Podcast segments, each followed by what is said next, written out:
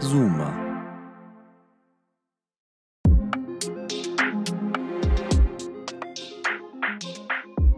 Faul und fordernd. Dialog zweier Generationen.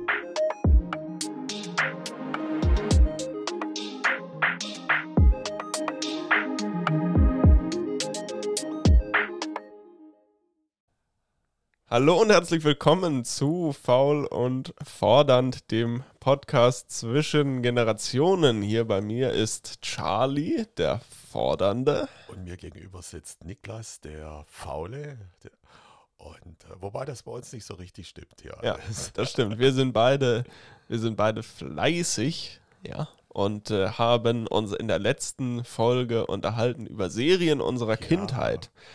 Richtig, das war schön. Ich habe ja äh, die dann auch nochmal äh, äh, angehört und getan und gemacht und fand das total witzig. Einmal fand ich deine Cartoon-Geschichten, die ich nichts kannte davon. Und stell dir vor, ich habe die gefunden bei Paramount Plus Ach nein. und ich habe eine SpongeBob-Folge angeguckt hier. Ach nein. Ja. Ähm, Witzig. Ich weiß nicht, ob ich sie kapiert habe, da bin ich mir nicht ganz sicher. Aber ich habe es durchgestanden. Das, äh, das finde ich sehr beeindruckend. Ja, das hat, äh, hat Freude gemacht, sich das anzuhören. Ähm, auch die Reise in die Vergangenheit mit dir, das, das war schon ganz witzig. Ähm, hat mir großen Spaß gemacht und äh, für heute haben wir uns ja auch wieder ein Thema überlegt. Moment, Moment. Ich weiß, wir haben heute eigentlich ein ganz anderes Thema uns rausgesucht, aber ich würde dir, ich, ich würde gern mit dir über was anderes diskutieren. Ich war letzten, also nicht äh, letzten Samstag, oder was heißt nicht letzten Samstag, Quatsch, das war Anfang des Monats, ich müsste nochmal nachgucken, war ich das erste Mal in meinem Leben auf einer Demo. Ach nein, warst du Das war- auf dem, Bauer, auf dem Bauernprotest? Nee, ich war in Buxtehude auf der Demonstration, auf der Demo gegen äh, die AfD oder gegen die Rechten eigentlich. Das ist ja nur mehr als die AfD, da gibt es ja noch ein paar Bekloppte mehr. Darf ich das sagen, Bekloppte? Du Ja, klar darfst du Okay. das sagen. Okay, da gibt es ja noch ein paar mehr Bekloppte. Doch, weil ich dachte, dass es wichtig dort hinzugehen und mal zu demonstrieren und zu zeugen, dass diese Leute nichts in diesem Land verloren hat. Aber ich muss eins dazu sagen, weißt du, was mich gestört hat an der Demonstration? Ah, erzähl mal. Da waren welche da mit der Fahnen Die Linke. Und Ja. da ich die Linke genauso schlimm schlinde für die AfD, die will auch eine andere Gesellschaft machen, hat mich das so ein bisschen äh, gestört, dass die da sind. Okay. Also ich, ich finde das ja sehr interessant, Charlie. Ich bin ähm, auch nicht so wahnsinnig der Demo-Mensch.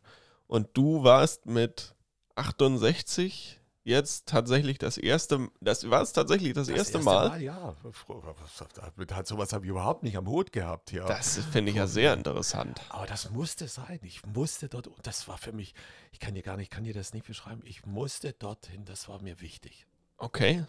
Wahnsinn. Also da, dafür kann ich tatsächlich äh, nur Respekt empfinden, muss ich sagen. Ähm, ich, ich war ähm, bis jetzt in meinem Leben, na gut, auf, auf Kundgebungen für die Ukraine hatten Mhm. wir bei uns in Neuwolmsdorf am Anfang in äh, einer äh, hohen, hohen Frequenz hatten wir da Kundgebungen für. Richtig. Da, da war ich immer und habe da mit dem Bürgermeister auch immer vorne gestanden. Mhm. Ähm, und vorher aber ähm, war ich zweimal bei Fridays for Future Demos, ja, Okay. mit denen ich heute nicht mehr so wahnsinnig viel am Hut habe, weil die äh, Organisation ja auch, ähm, naja, schon antisemitisch ist, so ehrlich Richtig, muss ja. man schon sein. Und äh, auch kapitalismuskritisch, damit habe ich nicht mehr so wahnsinnig viel am Hut. Äh, am Anfang waren die aber, äh, war das noch eine reine Umweltbewegung. es ja. war mal am Also, Anfang mal die anders. Es war ähm, so wie die AfD am Anfang auch mal anders war. richtig. Und daher, wie hieß der denn damals? Mensch, ich komme gerade. Lucke. der Lucke, Professor Lucke. Professor Lucke, das war eine ganz andere Idee. Die waren ja Europa, Euro-kritisch Ja, und, und haben richtig. die Dinge anders gesehen. Die waren schon, ja, hätte vielleicht so eine, so eine Geschichte machen können, wie so eine etwas Mittelschicht-Geschichte, ist ein bisschen kritisch zu den anderen Ja. Dingen zu sehen, hätte funktionieren können. Da war der Olaf Henkel dabei, der ein ehemalige, ähm, der äh, hier der Chef der IBM in Deutschland, Ach. Olaf Henkel, ja. Oha. der war mit dabei. Gut, das ist eine andere Geschichte mit Olaf Henkel. Da gibt es noch eine, kann man auch einiges dazu sehen und auch kritisch sehen bei ihm. Ähm, aber es haben alle geschafft, sich in der AfD, haben sich alle, die so ein bisschen auf Mittelmaß und auf ein bisschen auf Anständigkeit zu tun hatten, haben es alle geschafft, äh, hat man alle rausgeschmissen Ja. oder sind freiwillig gegangen hier bei der AfD. Es, und jetzt ist eigentlich nur noch der harte Kern von eines gewissen ehemaligen hessischen äh, Geschichtslehrer, der heute auf Ossi macht Ja. und äh, einer gewissen Dame, die sich gegen für die klassische Familie einsetzt und in der Schweiz mit einer Frau lebt, was ich persönlich nicht schlimm finde. Ja. Aber weißt du, das ist halt. Das ist so die, die, die, die Doppelmoral Richtig, dahinter. Ja, das ist so ein bisschen die Doppelmoral an der ganzen Geschichte. Ich muss das mal gerade nachschlagen, woher über die, äh, die Frau von Frau äh, Weidel herkommt. Ja, wer das, wer das, wo die her, wo die herkommt, was, äh, was die macht hier. Und man sagt ja, Frau Weidel war ja ganz erfolgreich vorhin in Unternehmensberatung. Gut, das weiß man jetzt nicht so genau, ob die da erfolgreich war und deshalb, ähm, wahrscheinlich sie deshalb die Partei gegangen, überhaupt ein bisschen, Gott, ich bin böse. Aber das macht nichts. Ja, ich, ich finde das, äh, ich finde das ja alles sehr interessant. Ähm, und das ist ja oft so mit, ähm, mit den Populisten, dass sie ihre Botschaften, die können sich gut verkaufen, sind gute Vertriebler, muss man schon so sagen. Aber ähm, ich finde das auch gut, äh, wie, wie spitz du das formulierst, äh, weil ähm, Bernd Höcke ist ja ein hessischer Geschichtslehrer, Richtig. ja, und macht auf Ostdeutsch. Ich fand die Formulierung sehr. Auf Ossi, macht auf, Auf Ossi, ja genau, macht auf Er hat in Ossi. der Rede mal gesagt, wir Ostler.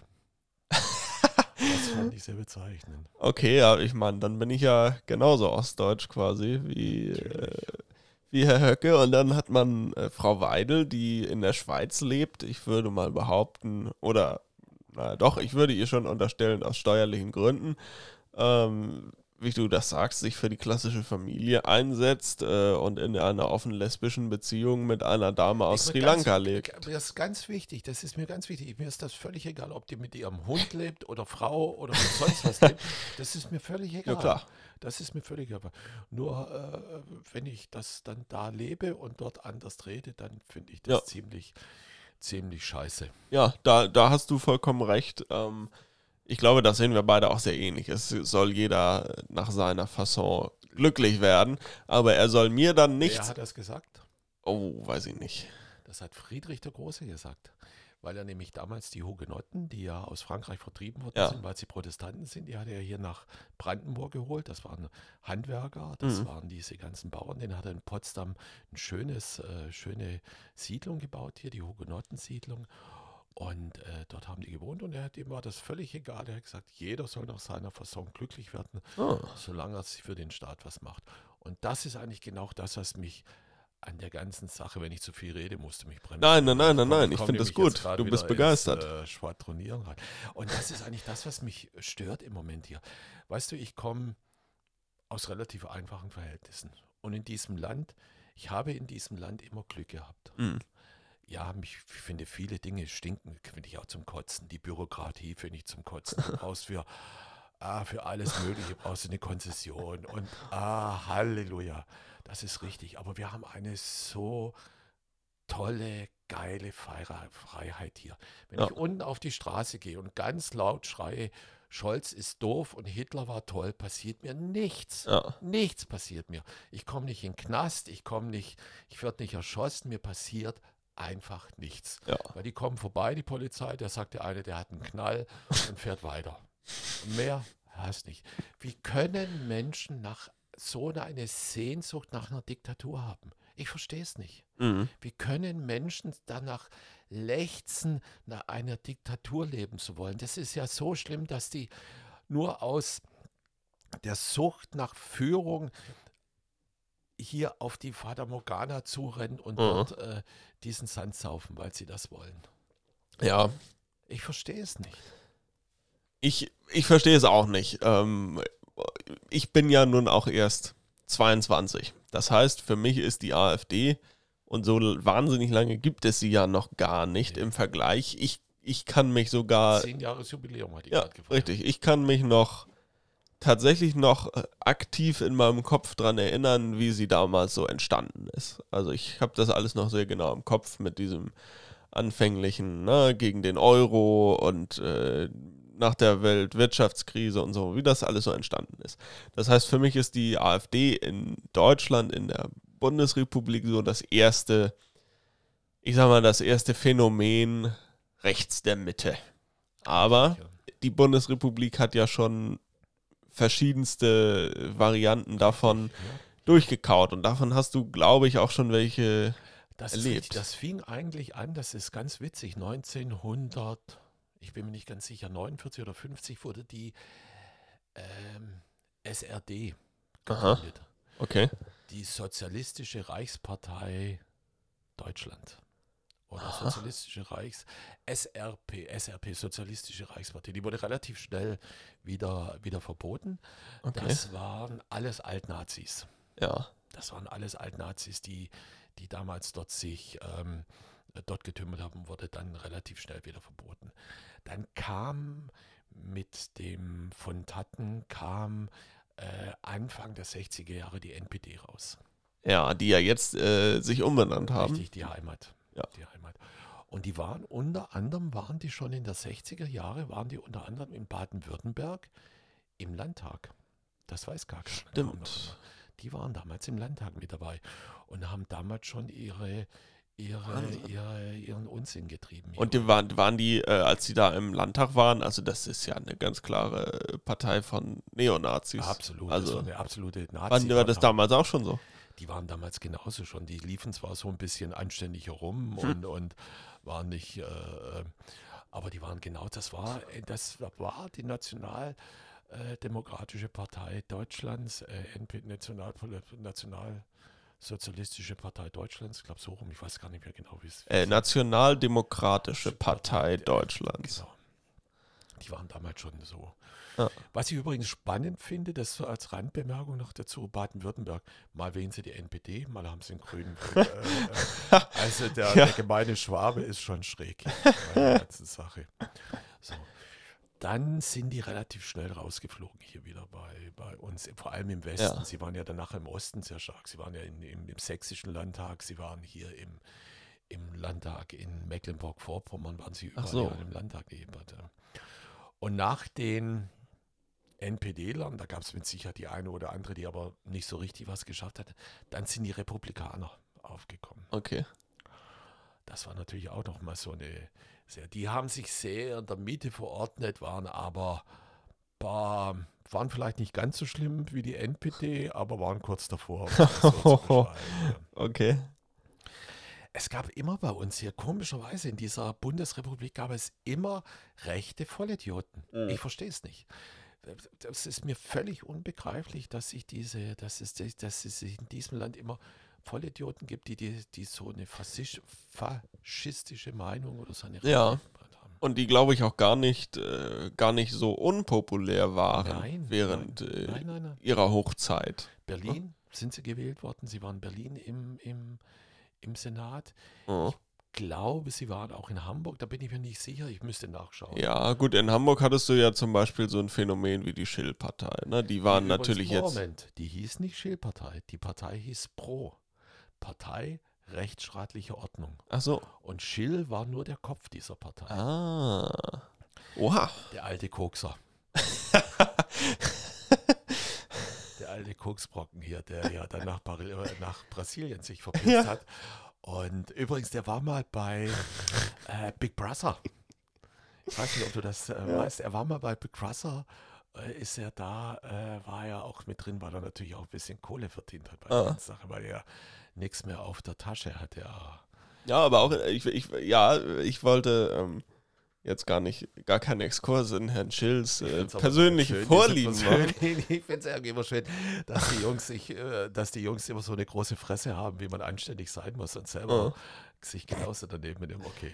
Aber ja, auch in, auch in Hamburg, äh, auch wenn die Schill-Partei natürlich jetzt inhaltlich äh, sicherlich eine gemischte Tüte war, aber gewisse Tendenzen gab es da ja auch. Mich, mich interessiert nur, weil du ja eigentlich den viel besseren Vergleich hast äh, mit diesen ganzen verschiedenen Phänomenen.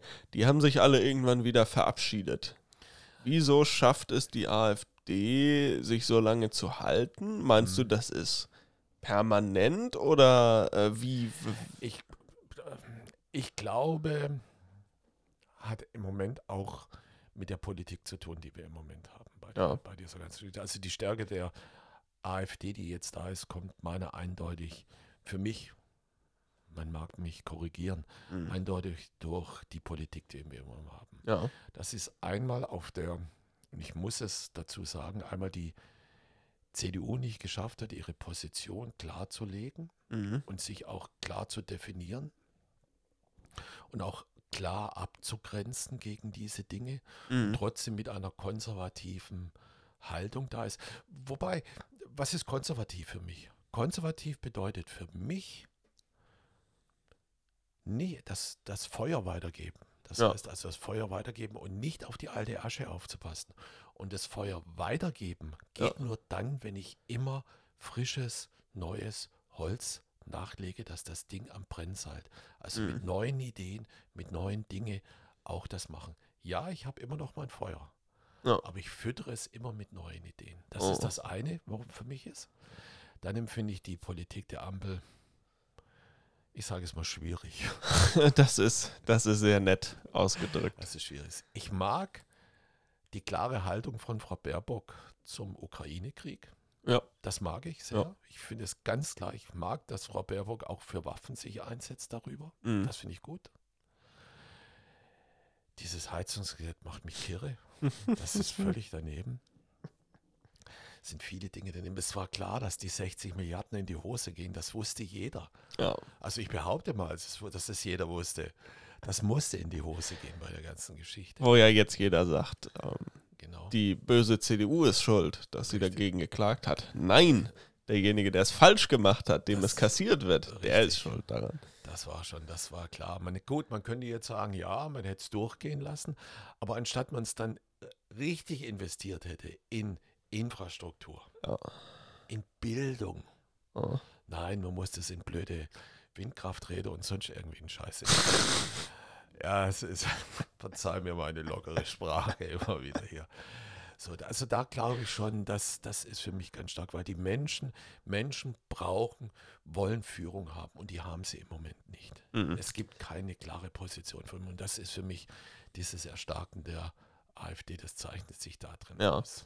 Ja, ja, gut, wir haben natürlich ein sehr, also wir haben insgesamt eine schwache Regierung, ja, und wir haben natürlich einen Bundeskanzler im Moment, der versucht, das war ja immer das Geheim, das Erfolgsrezept von Angela Merkel. Sie hat immer ihre Politik gemacht hm. und ist aber nie doll auf Kritik oder äußere Umstände, zumindest öffentlich, drauf eingegangen. Und ich glaube, das probiert Olaf Scholz auch, so ein bisschen diese Teflon-Gestaltung der eigenen Politik. Bei Angela Merkel kam es aber irgendwie rüber als sie, sie hat es anders gemacht. Sie muss es anders gemacht haben, weil bei ihr kam es rüber als irgendwie stark und ähm, mhm. auch überzeugt von ihrer eigenen Politik. Bei Olaf Scholz ist es eher irgendwie eine Führungsschwäche. Dazu wird sicherlich auch beitragen, zumindest in meinem Empfinden ist es eine Führungsschwäche, dass er sein eigenes Kabinett halt nicht im Griff hat. Wenn sich Finanz- und Wirtschaftsminister die ganze Zeit gegenseitig bekriegen, äh, FDP und Grüne sich da immer ja, gegenseitig ähm, ein Bein stellen in der eigenen Regierung. So, äh, ja, aber wie, wie, siehst du denn die Welt? Wie siehst du denn die Welt? Du bist 22, ich bin 68. Irgendwann in 10 Jahren äh, springe ich wahrscheinlich in die Kiste. Vielleicht auch in 20 Jahren springe ich in die Kiste. Also mir kann nicht mehr viel passieren. Äh, mhm. Auch wenn ich, äh, das ist alles bei mir, ist eigentlich die Hauptzeit rum. Aber du hast noch 50 Jahre vor dir oder 60 Jahre. Oder ah.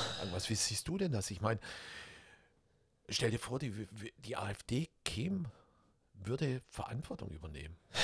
Ja, also das ist eine sehr spannende Frage und da denkt man ja als politikinteressierter Mensch durchaus auch viel drüber nach, weil man ja auch äh, Spaß dran hat, äh, über sowas nachzudenken. Und äh, wenn ich jetzt zum Beispiel in diesem Jahr haben wir ja mehrere interessante Wahlen. Wir haben zum einen die Europawahl, die obwohl sie so wichtig ist, obwohl so viel an, äh, ich will mal sagen, Gesetzesvorarbeit äh, aus Europa unsere, unser deutsches Leben bestimmt, Mhm. eigentlich kein juckt. Also die Europawahl äh, wird im Vergleich zur Bundestagswahl, obwohl sie so wichtig ist, sehr stiefmütterlich behandelt. Lass mich da kurz unterbrechen. Mhm. Europa ist wichtig. Total. Europa ist für uns alle wichtig. Total. Und ich, ähm, und das finde ich auch an der AfD so schwierig, wenn ich den Diskurs, äh, den, den, äh, den kleinen Ausflug mal ganz kurz machen darf. Äh, ich bin wirklich, also ich liebe dieses Projekt Europa und ich Mhm. bin ja quasi äh, die, die Essenz der EU. Mein Vater ist Deutscher, meine Mhm. Mutter ist Belgierin. Ohne, ohne die EU gäbe es mich überhaupt nicht. Ohne die äh, ohne das Recht auf freie Arbeitsplatzwahl für EU-Bürger innerhalb der Union, ohne die offenen und freien Grenzen. Ohne gäbe es mich überhaupt nicht. Und äh, ich äh, trage auch diese beiden Staatsangehörigkeiten äh, mit Stolz und äh, trage die auch Hast beide du, bist, du gleichermaßen. beide, bist du beide Staatsangehöriger? Bist du, du bist Belgier und, Mhm. und Deutscher? Genau, Okay.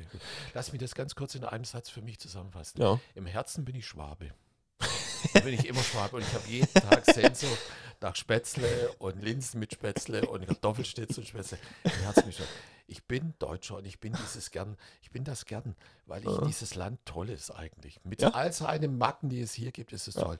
Und ich bin zutiefst, zutiefst überzeugter Europäer. Ja, das muss man sagen. Dieses Projekt begeistert einfach. Egal, ob man, äh, ob man wie ich äh, lieber ein Fischbrötchen isst oder wie du den ganzen Tag von Spätzle träumt. Ja, äh, das verbindet uns schon irgendwie alle. Absolut, ja. Und äh, das ist, wenn ich jetzt auf deine Ursprungsfrage wieder, wieder zurückkomme und in meine noch, in mein noch langes Leben hoffentlich äh, schaue, dann ähm, erfüllt mich das schon ein bisschen mit Sorge, ja.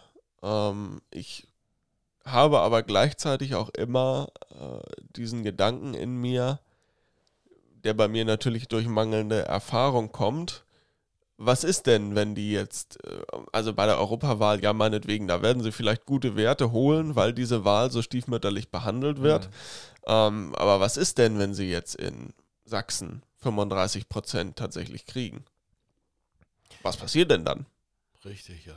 So, ich, ich weiß es nicht und ich glaube, man wird es auch nicht wissen, bevor es dann tatsächlich soweit ist. Und was ist denn, wenn diese Leute, ich wüsste nicht wie, wie es funktionieren soll, äh, aber was ist denn, wenn sie eines Tages mal irgendwie Regierungsverantwortung haben?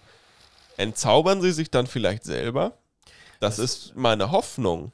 Aber die Gefahr ist doch, äh, wenn sie tatsächlich Regierungsverantwortung, das siehst du an der PIS-Partei in, ich mag das, wenn ich statt Peace PIS-Partei Ja. sage. Ich mag das. Äh, die ehemalige Präsidentin Schislowski. Spricht man auch anders aus, aber ich finde auch den Schitlowski ziemlich cool. Ähm, wenn die so an die Regierung kommen, oder wie Orban, Ja, das der, die, die bauen doch diese ganze, wie, Das die, stimmt. die haben doch das ganze System umgebaut hier. Ja. Und wenn man sich das jetzt anguckt, ähm, was passiert mit den Gerichten in, in Polen, Ja. die haben ja Schwierigkeiten, um das wieder zurückzudrehen. Ja, ja. Ja, da hast du recht. Und ich glaube tatsächlich, ähm, ich habe das jetzt gerade, ähm, habe ich auch einen Vortrag darüber gehalten, auch an der Uni und so. Äh, ist ja, haben wir, haben wir beleuchtet mal äh, im Rahmen meines Studiums. Und das ist schon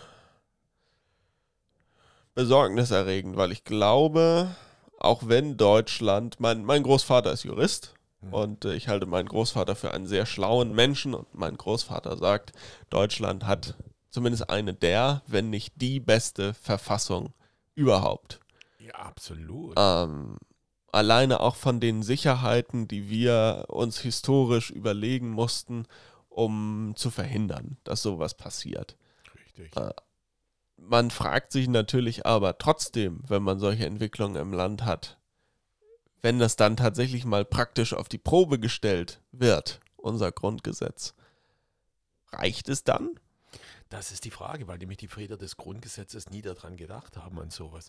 Ja. Und deshalb finde ich die Initiative, dass man diese Mehrheit beim Bundesverfassungsgericht von der Hälfte, von, von, von der Hälfte auf zwei Drittel hochschraubt, dass sie Mhm. zwei Drittel, das finde ich eine ja, hervorragende Entscheidung und das sollte möglichst schnell passieren, weil ähm, Ja, dieses Grundgesetz, allein schon dieser eine Satz, der wirklich, dieser sensationelle Satz, der, die Würde des Menschen ist unantastbar. Ja. Was die schon alles beinhaltet. Ja. Diesen Respekt vor anderen. Dass wir oft auf dieser Würde von anderen Menschen rumtrampeln, ja, das ist, äh, das stimmt.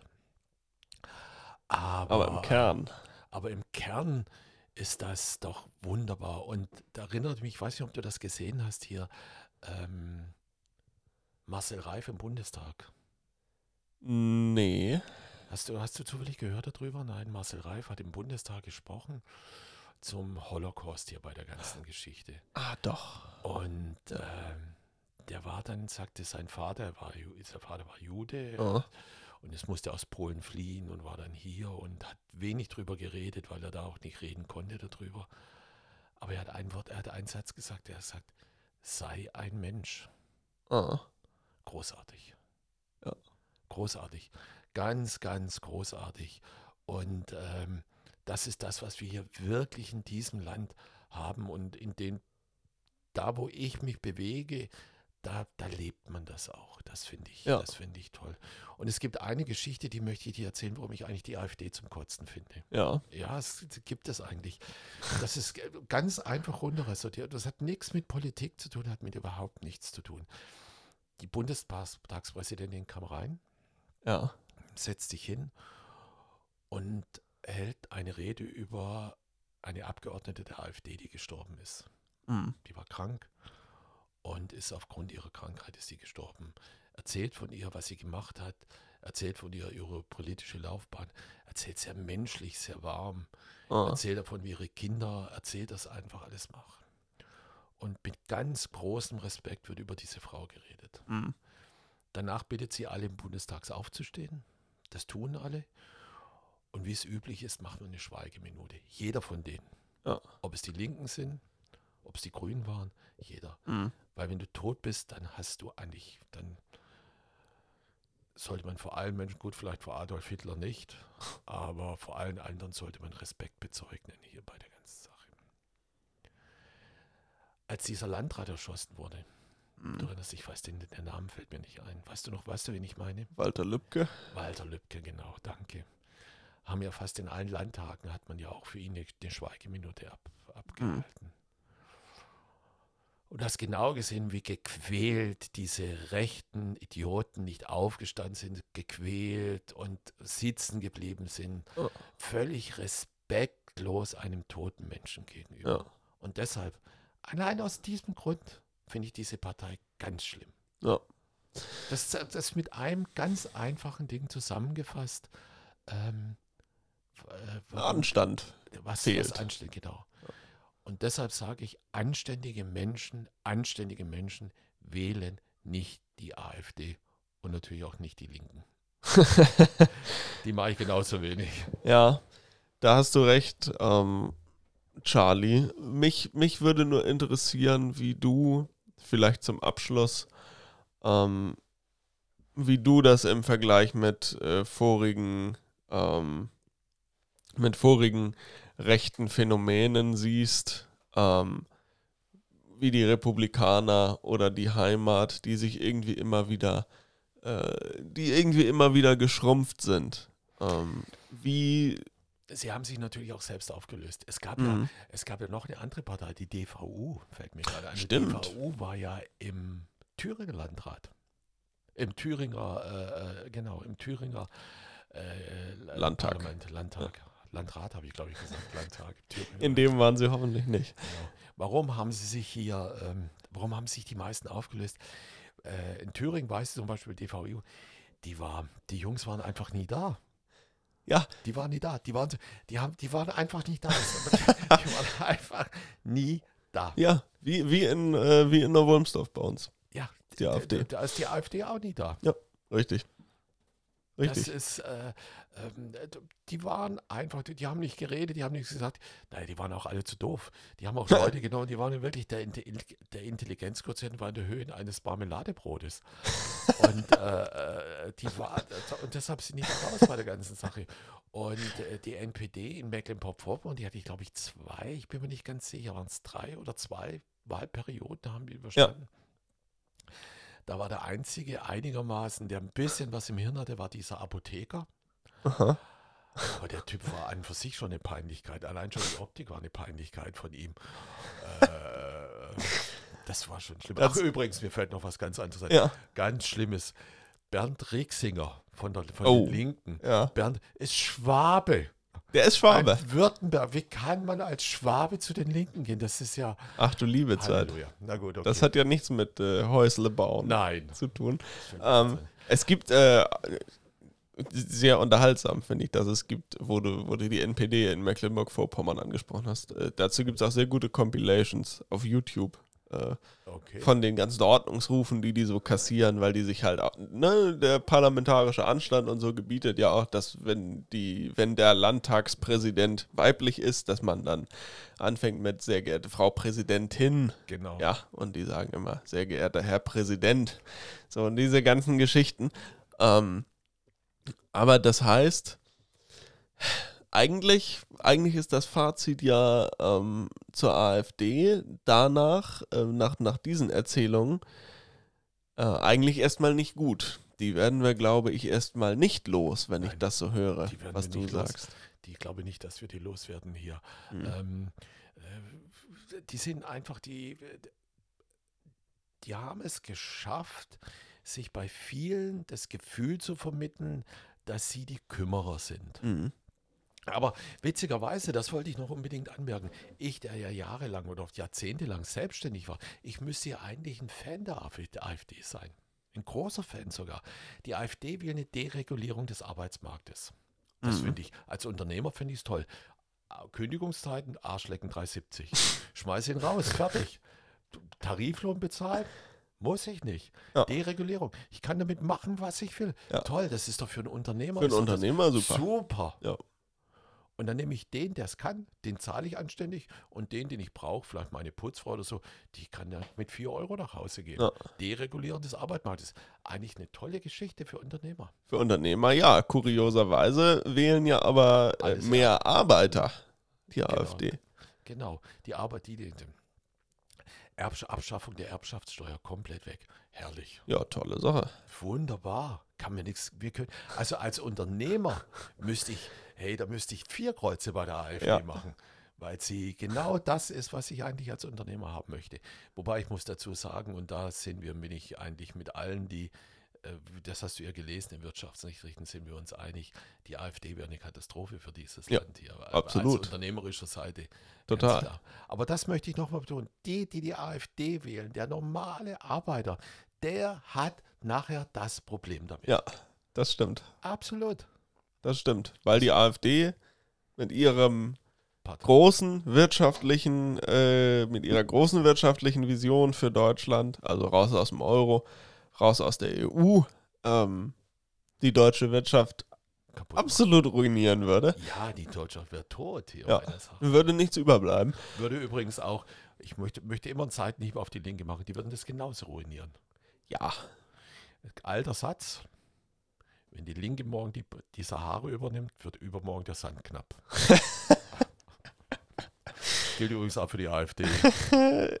ja, das, das stimmt schon, da hast du recht. Ähm, nur haben sich die Linken effektiv selber zerstört. So wie das die Republikaner, DVU und äh, wie sie alle da heißen, ähm, auch zuvor gemacht haben. Äh, gut, jetzt hat man so Phänomene wie BSW, Bündnis Sarah Wagenknecht. Da ist La Oskar Lafontaine dabei. Und das ist nicht schlecht. Oskar Lafontaine hat erstmal die SPD ruiniert, dann hat er die WASG ruiniert, dann hat er die Linke ruiniert. Also man kann nur hoffen, dass er die Bündnis Sarah Wagenknecht auch ruiniert. Also da habe ich dann schon große Hoffnung da drin.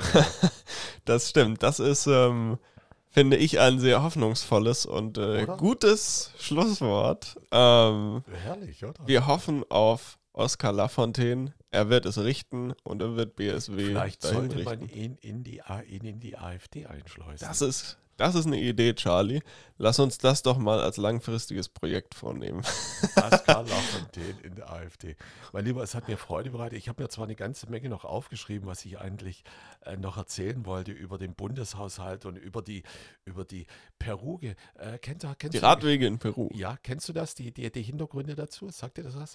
Ja, ja, jein. Es hat eine Frau, verzeih mir, wenn ich das noch mache. Ja, das ja, ich bitte, Noch, bitte, bitte. Das muss ich doch noch anbringen. Ich habe mir das nämlich jetzt schön aufgeschrieben in der Vorbereitung auf, auf unsere Sendung hier. Joanna Kort, Ko- Kota. Joanna Kotar, ehemalige Abgeordnete der AfD. Richtig, die da raus ist, weil sie entweder zu wild oder zu wenig wild war, keine Ahnung, beschreibt in ihrem, äh, bei ihrer Rede, dass 315 Millionen für die Radwege und Busse in Peru ausgegeben worden Mhm. Das habe ich zufällig gesehen. Du weißt ja, als Rentner guckst du morgens ja schon fern und dann habe ich das eigentlich.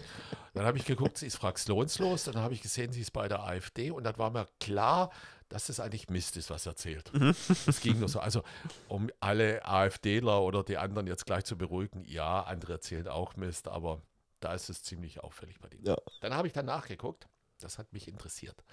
Dann habe Ah. ich festgestellt, dass die Bundesrepublik Deutschland 44 Millionen an Kapital an Peru abgegeben hat, tatsächlich für Radwege. Da mag man jetzt gespalten sein. Ich finde es bescheuert, in Peru Radwege zu zahlen. Also selbst 44 Millionen finde ich zu viel.